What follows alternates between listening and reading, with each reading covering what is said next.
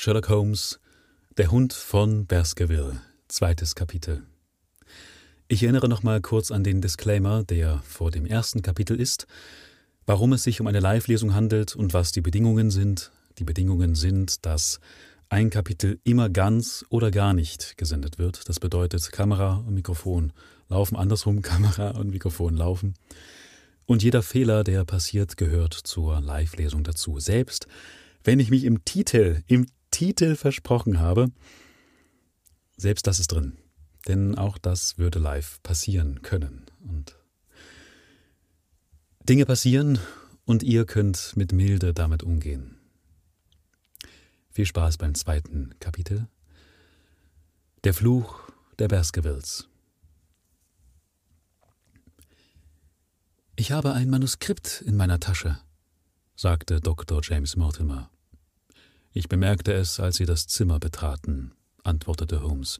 Es ist eine alte Handschrift vom Anfang des 18. Jahrhunderts, falls nicht etwa eine Fälschung vorliegt. Wie können Sie das so bestimmt sagen? Sie haben mich die ganze Zeit über ein paar Zoll breit davon sehen lassen, so dass ich es prüfen konnte. Das wäre ein armseliger Sachverständiger, der nicht auf ein Jahrzehnt oder so das Datum eines Dokuments bestimmen könnte. Vielleicht haben Sie meine Abhandlung über dieses Thema gelesen. Ich schätze, dass das Manuskript um das Jahr 1730 geschrieben ist. Die genaue Jahreszahl ist 1742. Dr. Mortimer zog das Manuskript aus der Brusttasche hervor und fuhr fort.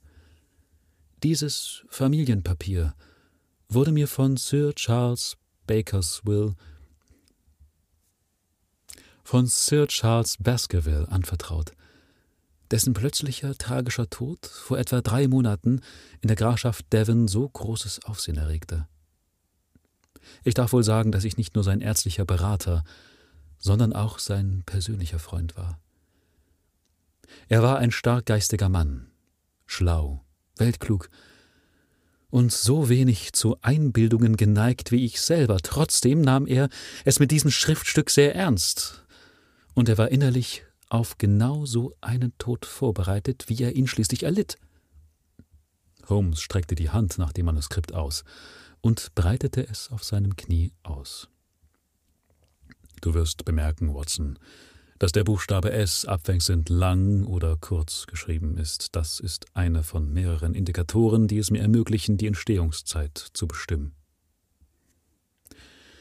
Ich betrachtete über seine Schulter hinweg das vergilbte Papier und die verblasste Schrift. Am Kopfende stand geschrieben Baskerville Hall und unten in großen, kritzeligen Zahlen 1742. Es scheint so eine Art von Erzählung zu sein.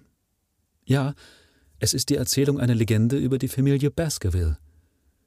Aber ich verstehe Sie doch recht. Sie wünschten mich doch in einer etwas moderneren Angelegenheit des wirklichen Lebens um Rat zu fragen. In einer höchst modernen und in einer sehr dringlichen Angelegenheit, die binnen 24 Stunden zur Entscheidung gebracht werden muss. Aber das Manuskript ist nur kurz und steht in engem Zusammenhang mit der Geschichte. Mit Ihrer Erlaubnis will ich es Ihnen vorlesen. Holmes lehnte sich in seinen Stuhl zurück, faltete die Hände und schloss die Augen mit der Miene eines Mannes, der sich in sein Schicksal ergibt. Dr. Mortimer hielt das Manuskript so, dass er gutes Licht hatte, und las mit lauter, piepsiger Stimme die nachstehende Geschichte aus alter Zeit. Von dem Ursprung des Hundes des der Baskervilles hat man gar vielerlei erzählt, aber da ich in gerader Linie von Hugo Baskerville abstamme und da ich die Geschichte von meinem Vater habe, dem sie von dem Seinigen überliefert wurde, so habe ich sie hier niedergeschrieben und bin des festen Glaubens, sie hat sich so zugetragen, wie ich nunmehr berichten will. Und ich bitte euch, meine Söhne, ihr wollet glauben, dass eben dieselbe Gerechtigkeit so die Sünde bestrafet, wohl auch in überreicher Gnade sie vergeben möge, und dass kein Fluch so schwer sei, er könne nicht durch Gebet und Reue gesühnt werden. Entnehmt also aus dieser Geschichte die Lehre, dass ihr euch nicht fürchtet, die Verbrechen der Vergangenheit möchten für euch schlimme Früchte zeitigen, sondern dass ihr vielmehr inskünftig wollet recht bedachtsam sein auf, dass die verruchten Leidenschaften, die unserer Familie so schweren Harm zufüget, nicht abermals zu unserem Schaden mögen entfesselt werden. Wisset also, dass zu den Zeiten der großen Revolution, deren Geschichte, wie der gelehrte Lord Clarendon sie beschrieben, ich euch recht angelegentlich zum Lesen empfehle, dieses Herrenhaus Baskerville bewohnt wurde von Herrn Hugo desselbigen Namens. Und es kann nicht verschwiegen werden, dass er ein sehr wilder, verruchter und gottloser Mann war. Dieses hätten nun wohl seine Nachbarn ihm verzeihen mögen, sintemal in hiesigen Gegenden Heilige niemals haben gedeihen wollen, aber es war an seiner Wildheit ein gewisser mutwilliger und grausamer Humor. Und dadurch wurde sein Name im ganzen Westen bekannt. Nun begab es sich, dass dieser Hugo zu der Tochter eines Landmannes, der an der Grenze der Baskervilleschen Güter seinen Bauernhof hatte, in Liebe entbrannte. Wenn man eine so finstere Leidenschaft wie die seinige mit einem so leuchtenden Wort überhaupt bezeichnen darf. Aber die junge Maid, die züchtig und von gutem Ruf war, wich ihm stets aus, denn sie fürchtete seinen bösen Namen. Es begab sich aber, dass am Michaelistag dieser Hugo nebst fünf oder sechs von den verruchten Genossen seiner Schwelgereien sich in das Bauernhaus schlich und das Mädchen entführte.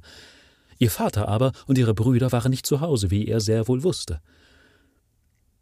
Und sie brachten sie ins Schloss. Und die Jungfrau wurde in ein Zimmer im obersten Stockwerk eingeschlossen. Hugo aber und seine Freunde saßen nieder zu einem langen Zechgelage, wie sie allnächtlich zu tun pflegten.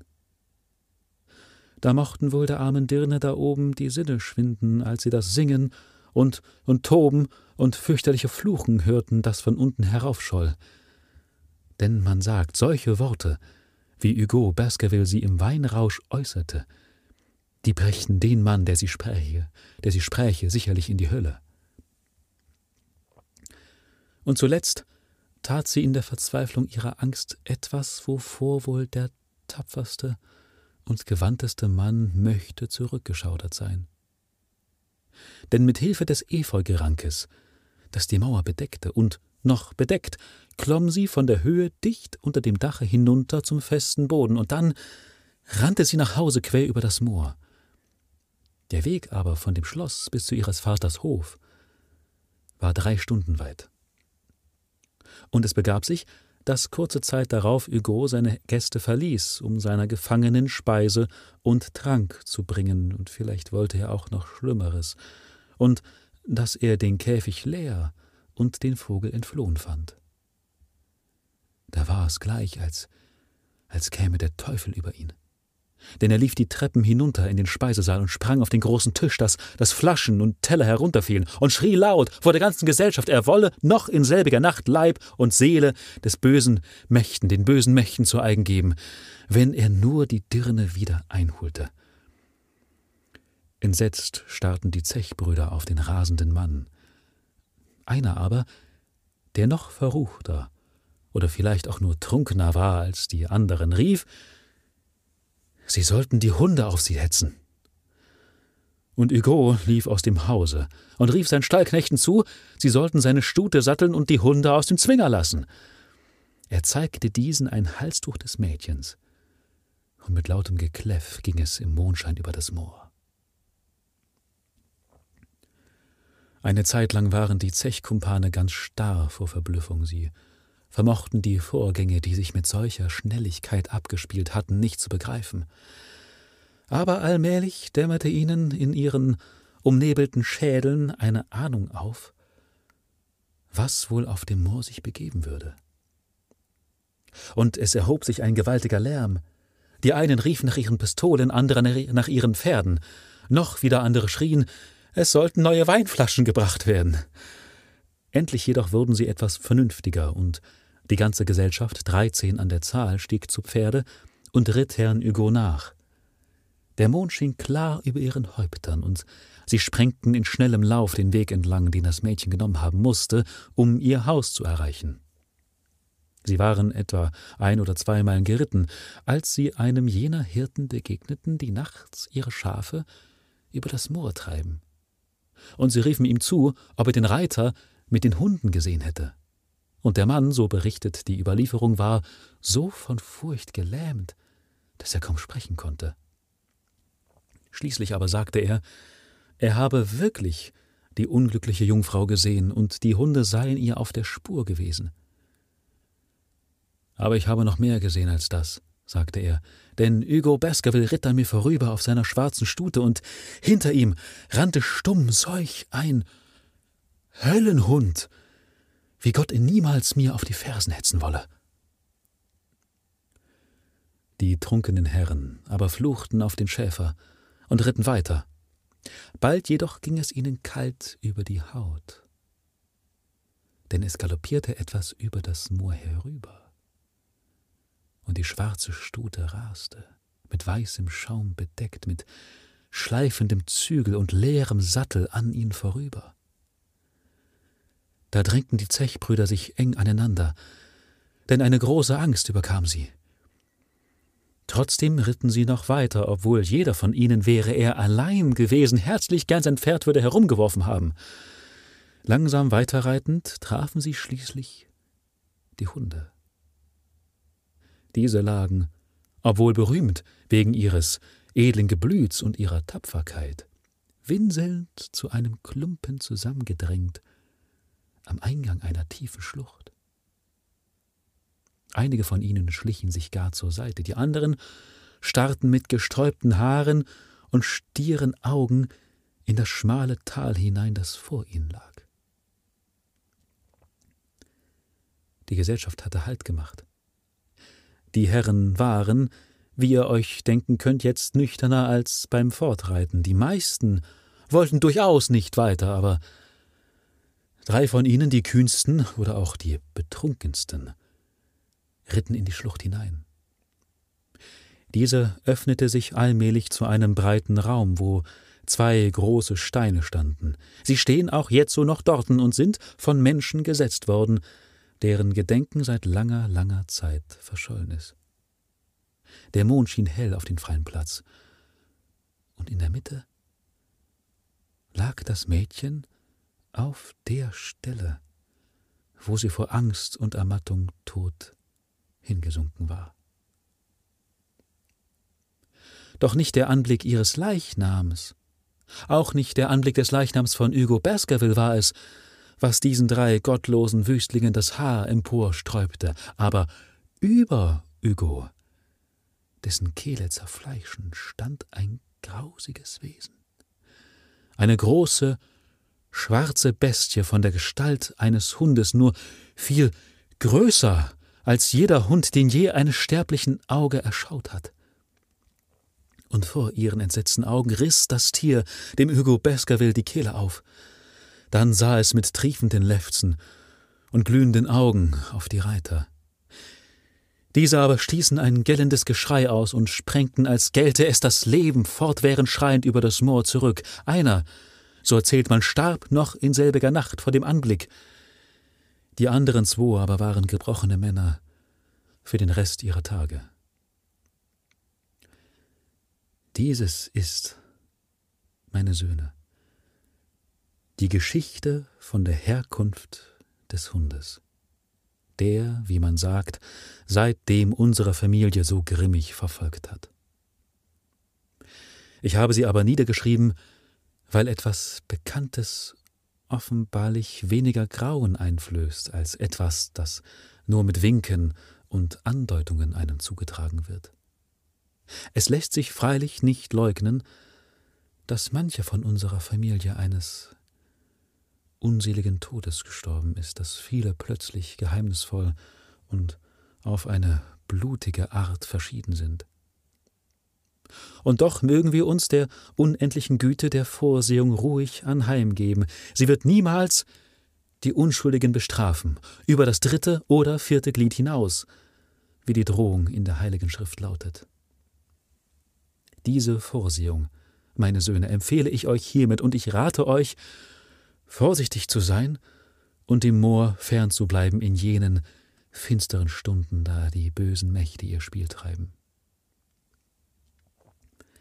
Dies schrieb Hugo Baskerville für seine Söhne Roger und John. Und sie sollen ihre, ihrer Schwester Elizabeth nichts davon sagen. Dr. Mortimer, Mortimer war der Name, war mit dem Vorlesen der seltsamen Geschichte fertig. Er schob seine Brille auf die Stirn hinauf und warf einen erwartungsvollen Blick auf Sherlock Holmes. Dieser gähnte, warf das Stümpchen seiner Zigarette ins Feuer und sagte Nun, finden Sie die Geschichte nicht interessant? Oh ja, für einen Märchensammler. Dr. Mortimer zog ein zusammengelegtes Zeitungsblatt aus der Tasche und sagte Nun, Herr Holmes, so wollen wir Ihnen jetzt etwas Moderneres vorlegen. Dies hier ist die Devon Country Chronicle vom 14. Mai dieses Jahres. Sie enthält einen kurzen Bericht über den etliche Tage vorher eingetretenen Tod Sir Charles Baskervilles. Mein Freund beugte sich ein wenig vor, und seine Züge nahmen einen Ausdruck gespannter Aufmerksamkeit an. Unser Besucher schob seine Brille zurecht und begann. Der soeben erfolgte plötzliche Tod Sir Charles Baskervilles, von dem als vermutlichen Kandidaten der liberalen Partei für Middle Devon bei der nächsten Wahl die Rede war, ist ein trauriges Ereignis für die ganze Grafschaft. Wenngleich Sir Charles erst seit verhältnismäßig kurzer Zeit Baskerville Hall bewohnte, so hatten ihm doch sein liebenswürdiger Charakter und seine außerordentliche Freigebigkeit die Zuneigung und Achtung aller gewonnen, die mit ihm in Berührung kamen. In unseren Tagen reicher Emporkömmlinge freut man sich, wenn es einmal dem Sprössling einer altansässigen Familie gelungen ist, aus eigener Kraft ein Vermögen zu erwerben und damit den verblichenen Glanz seines durch böse Zeitläufe gegangenen Geschlechtes wieder aufzufrischen. Wie wohl allgemein bekannt ist, gewann Sir Charles große Summen durch Spekulationen in Südafrika. Er war weise genug, nicht so lange zu warten, bis das Glück sich gegen ihn kehrte, sondern machte seinen Gewinn zu Geld und kehrte damit nach England zurück. Es sind erst zwei Jahre vergangen, seit er wieder Baskerville Hall bezog, und die von ihm geplanten großen Neubauten und Verbesserungen bildeten bekanntlich das allgemeine Gespräch in der ganzen Gegend. Nun sind sie durch seinen Tod unterbrochen worden. Da er selbst keine Kinder hatte, so war es sein offen ausgesprochener Wunsch, die ganze Gegend solle an dem ihm beschiedenen Glück einen Anteil haben. Gar mancher wird daher ganz persönliche Veranlassung haben, den vorzeitigen Tod des Wohltäters zu beweinen, von seinen hochherzigen Schenkungen zu milden Zwecken ist in unseren Spalten oft die Rede gewesen. Die Umstände, unter denen der Tod erfolgt ist, sind freilich durch die Untersuchung nicht gänzlich aufgeklärt worden, doch ist immerhin genug festgestellt, um gewissen Gerüchten entgegenzutreten, die durch den Aberglauben der Bevölkerung in Umlauf gesetzt sind. Nicht der geringste Grund spricht für ein Verbrechen oder lässt darauf schließen, dass übernatürliche Mächte im Spiel sein könnten. Sir Charles war Witwer und galt in manchen Dingen als etwas exzenz, exzentrisch. Trotz seines beträchtlichen Reichtums war er einfach in seinen Lebensgewohnheiten, und die im Haus selbst wohnende Dienerschaft von Baskerville Hall bestand nur aus dem Ehepaar Barrymore. Ihre Aussage, die durch das Zeugnis mehrerer Freunde des Verstorbenen bestätigt wird, lautet dahin, dass Sir Charles schon seit einiger Zeit bei schwacher Gesundheit gewesen sei und besonders an einer Herzkrankheit gelitten habe, die sich in plötzlichen Veränderungen der Gesichtsfarbe, in Atemnot und in Anfällen von Gemütsverstimmung zeigte. Dr. Mortimer, der Freund und ärztliche Berater des Verstorbenen, hat in demselben Sinn ausgesagt. Die Tatsachen des Falles sind einfach. Sir Charles Baskerville hatte die Angewohnheit, jede Nacht vor dem Zubettgehen noch einen Spaziergang in der berühmten Taxusallee von Baskerville Hall zu machen. Dies geht aus dem Zeugnis der Barrymores hervor. Am 4. Mai hatte Sir Charles die Absicht ausgesprochen, am nächsten Tag nach London zu fahren und hatte Barrymore beauftragt, sein Gepäck zurechtzumachen. Am Abend ging er wie immer aus, um seiner Gewohnheit gemäß auf seinen nächtlichen Spaziergang eine Zigarre zu rauchen. Er kam nicht wieder zurück.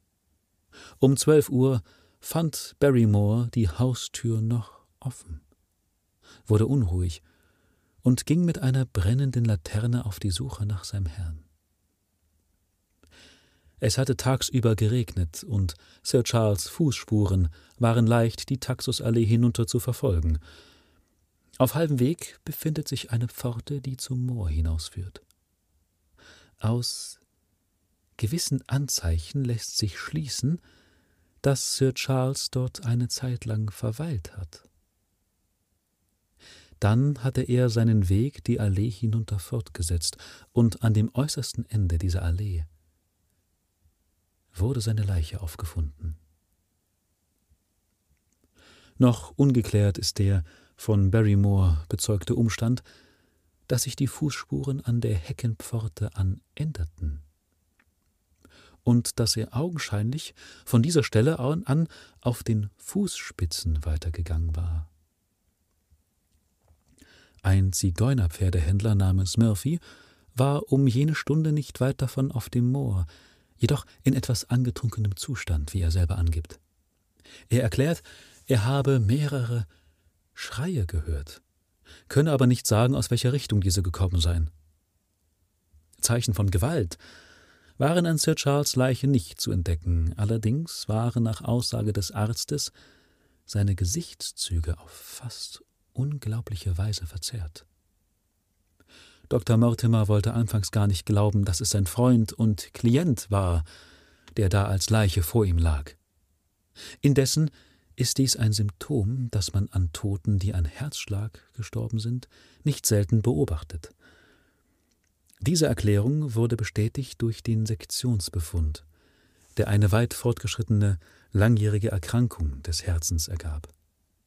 Die zur Leichenschau berufenen Geschworenen entschieden daher in Übereinstimmung mit der Meinung der, des, des Arztes. Dies ist gut so, denn selbstverständlich ist es von allergrößter Wichtigkeit, dass auch Sir Charles Erbe sich auf Baskerville Hall niederlässt und die so traurig unterbrochene nutzbringende Arbeit wieder aufnimmt. Hätte der sachliche Befund der Leichenschau nicht die von Ohr zu Ohr geflüsterten romantischen Geschichten endgültig zum Schweigen gebracht, so möchte ich es wohl schwer gehalten haben, einen neuen Bewohner nach Baskerville Hall zu bringen. Wie wir vernehmen, ist der nächste Verwandte Herr Henry Baskerville, falls er noch am Leben ist, der Sohn von Sir Charles jüngerem Bruder. Der junge Herr befand sich nach den letzten Nachrichten in Amerika, es sind bereits Nachforschungen nach ihm angestellt, um ihn von der ihm zugefallenen Erbschaft in Kenntnis zu setzen. Dr. Mortimer faltete seine Zeitung zusammen und steckte sie wieder in die Tasche. Dies, Herr Holmes, sind die öffentlich feststehenden Tatsachen in Bezug auf den Tod von Sir Charles Baskerville. Ich muss Ihnen meinen Dank aussprechen, sagte Sherlock Holmes, dass Sie meine Aufmerksamkeit auf einen Fall gelenkt haben, der sicherlich manche interessante Aspekte darbietet. Mir waren seinerzeit bereits einige Zeitungsartikel über diese Sache aufgefallen, aber gerade damals beschäftigte mich ganz außerordentlich der kleine Fall mit dem vatikanischen Kamin, unter meinem Eifer, dem Papst gefällig zu sein, verlor ich die Fühlung mit verschiedenen interessanten englischen Fällen. Sie sagten doch, dieser Artikel enthalte alle öffentlich bekannten Tatsachen. Ja, Dann lassen Sie mich wissen, welches die geheimen Tatsachen sind.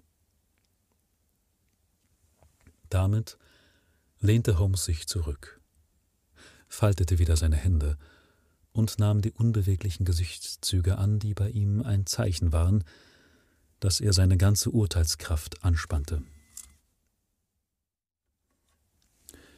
Jetzt war interessanterweise die Kamera aus. Also, es tut mir leid, es gibt Einschnitt.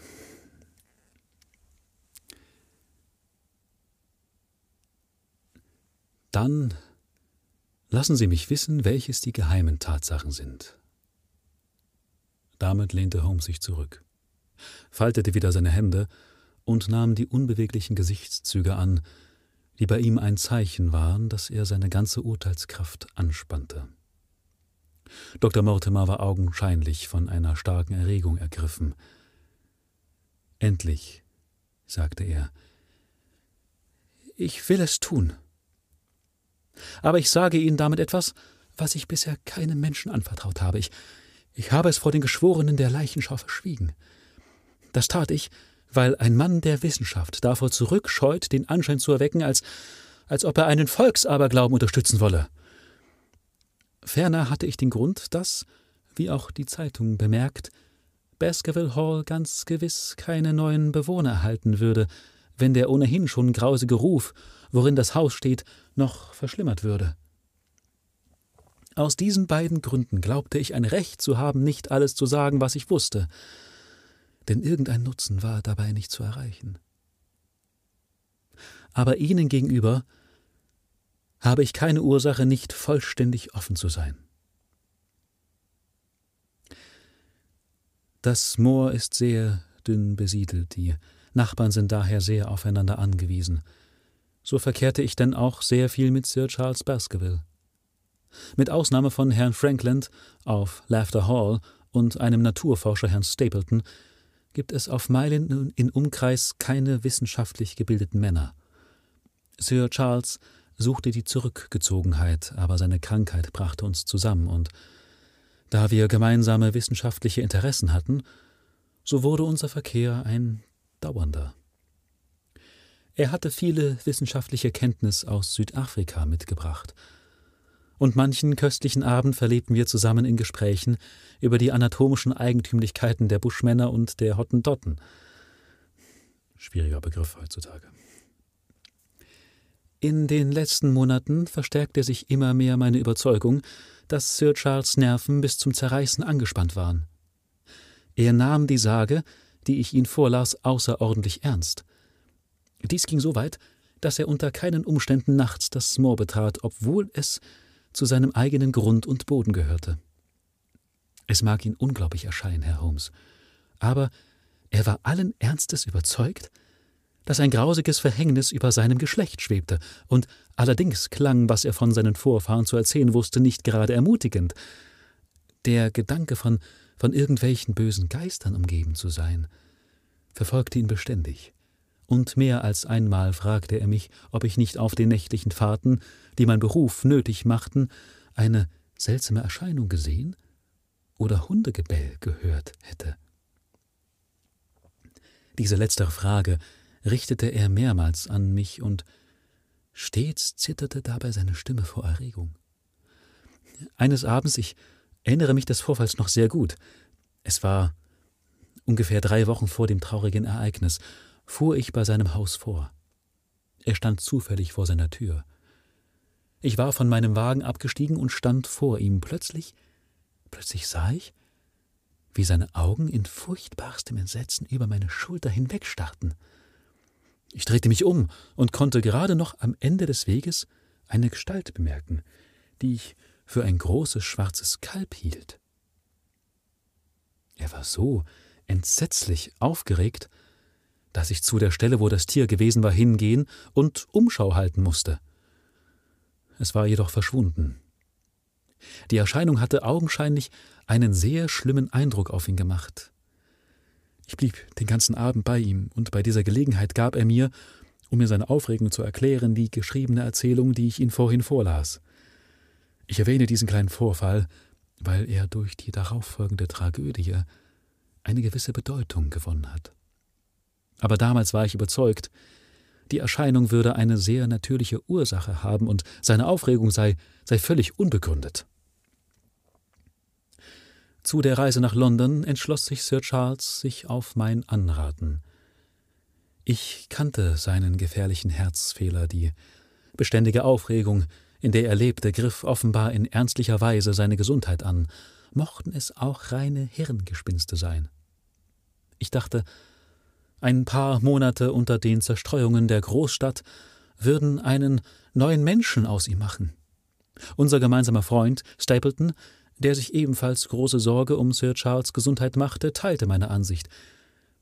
Im letzten Augenblick vor der Reise trat das traurige Ereignis ein. In der Todesnacht schickte Barrymore, der den Leichnam auffand, den Stallknecht Perkins als reitenden Boten zu mir, und da ich trotz der späten Stunde noch auf war, so war es mir möglich, binnen einer Stunde nach Barrymores Entdeckung auf Baskerville Hall einzutreffen. Ich stellte alle bei der Untersuchung vorgebrachten Einzelheiten fest. Ich verfolgte die Fußspuren in der Taxisallee.